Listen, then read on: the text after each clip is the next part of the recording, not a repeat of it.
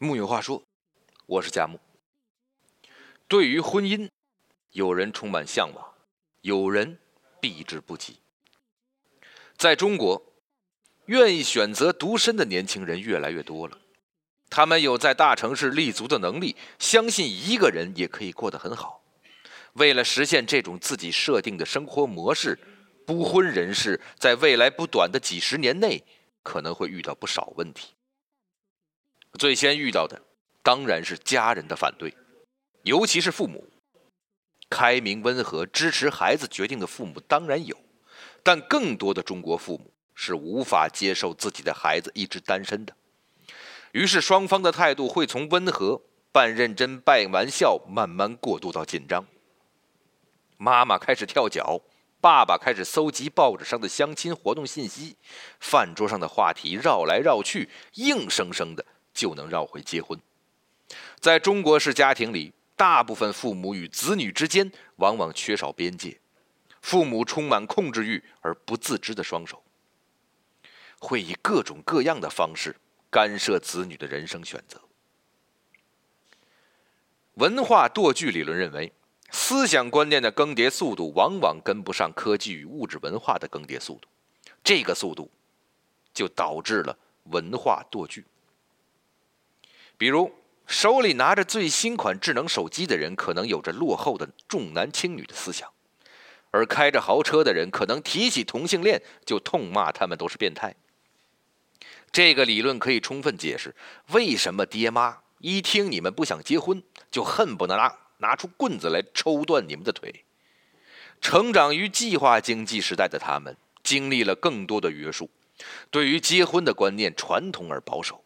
老一辈的思想与现代自由思想有所脱节，这就形成了我们经常说的代沟。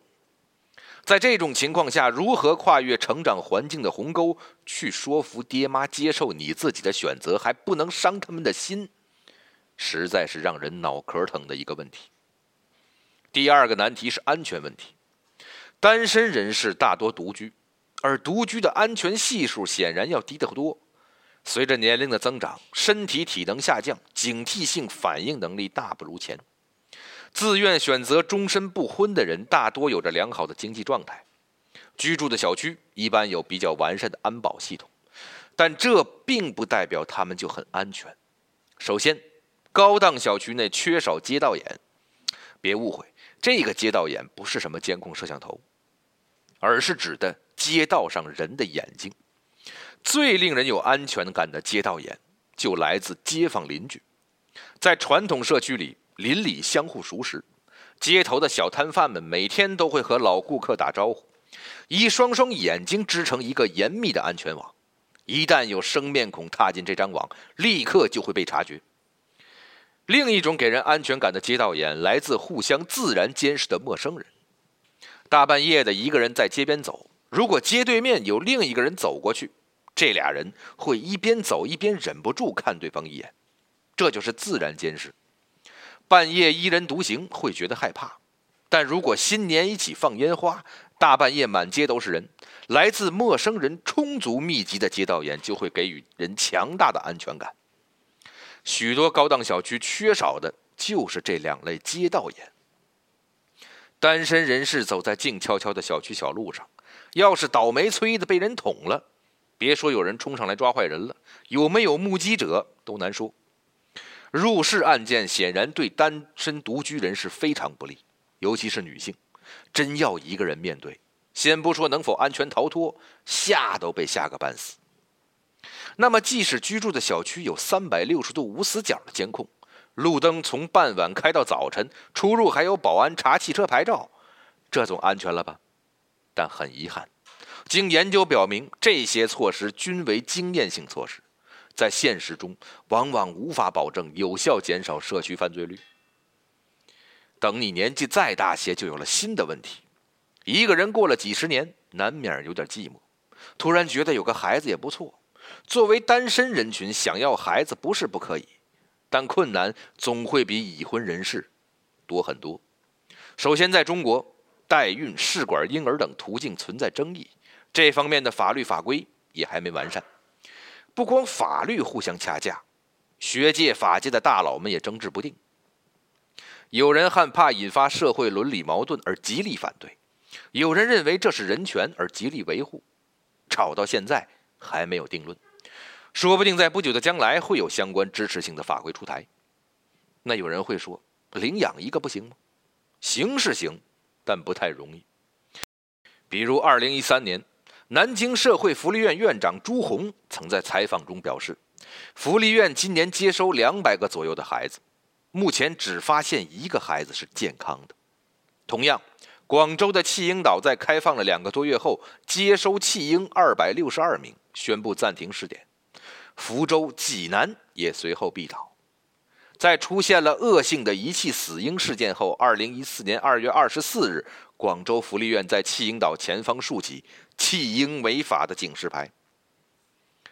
根据中国儿童福利和收养中心的粗略统计，全国各地目前设立的弃婴岛接收的弃婴。百分之九十九都是病残儿童，无法承受的医疗负担和照看压力是家庭遗弃他们的主因。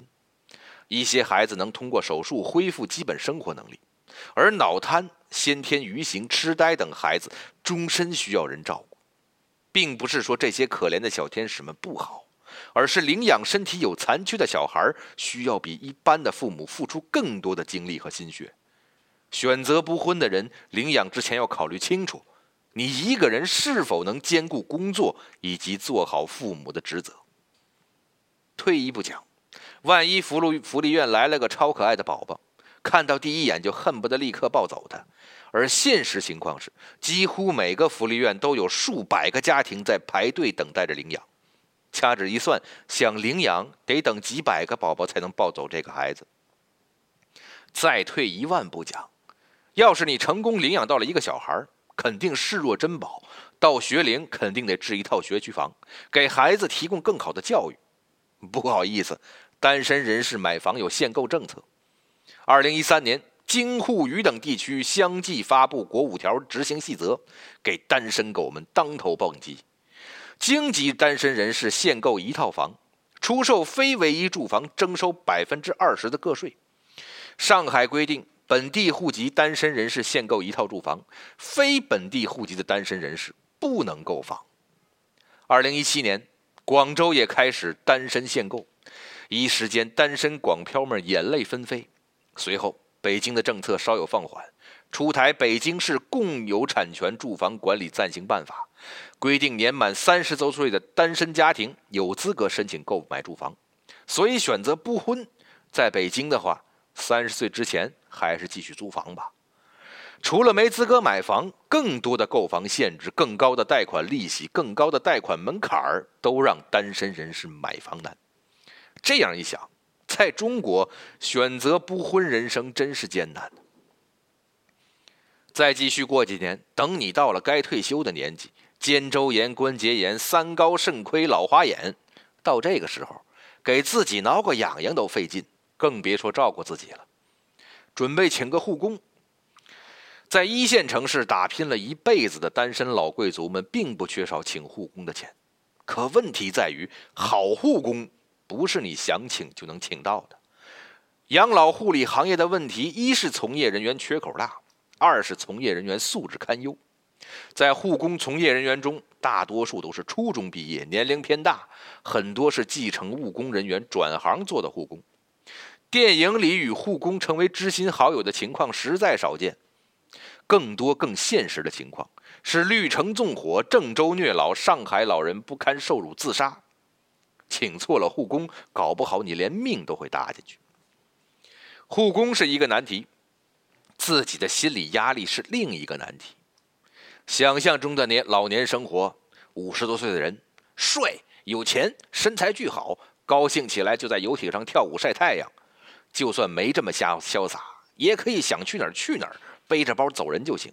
可事实上，在中国，退休就意味着整个人从生产活动中退出，由此带来的生活节奏变慢、工作寄托缺失以及社会安全感的缺乏，会给人施加不同程度的压力。本来在职场上呼风唤雨的魔头们，忽然失去了相伴几十年的工作，难免会产生很大的落差感和失落感。此时倍感压力，身边又没有家人陪伴的独身老人，很容易陷入我什么都没有了的悲观消极情绪。当然，以上的很多问题都可以用经济实力来解决，比如护工难请，独身人士尽可能开出高价，动用关系网寻找，总会有优秀人才前来。比如独居不安全，可以装置整套最好的家庭防盗系统，总能大大提高安全指数。谈钱虽然俗，但很多时候的确很有用。你努努力工作多挣钱，就可以选择自己想要的生活，不必为了生存而将就。所以想单身还是想结婚，去哪里居住工作，做什么工作，要不要请人来照顾你，都可以。当然，这一切你得先养得起你自己。不管哪种生活，都会有不同的遗憾。只要选择了自己所信仰的生活，并且重要的是考虑好了将来要面对的问题，即使将要面对重重障碍，那你也算是没有白活。木有话说，我是佳木，希望大家都能找到自己想要的生活。无论是独身还是结婚，都一样。咱们明天呢，接着聊。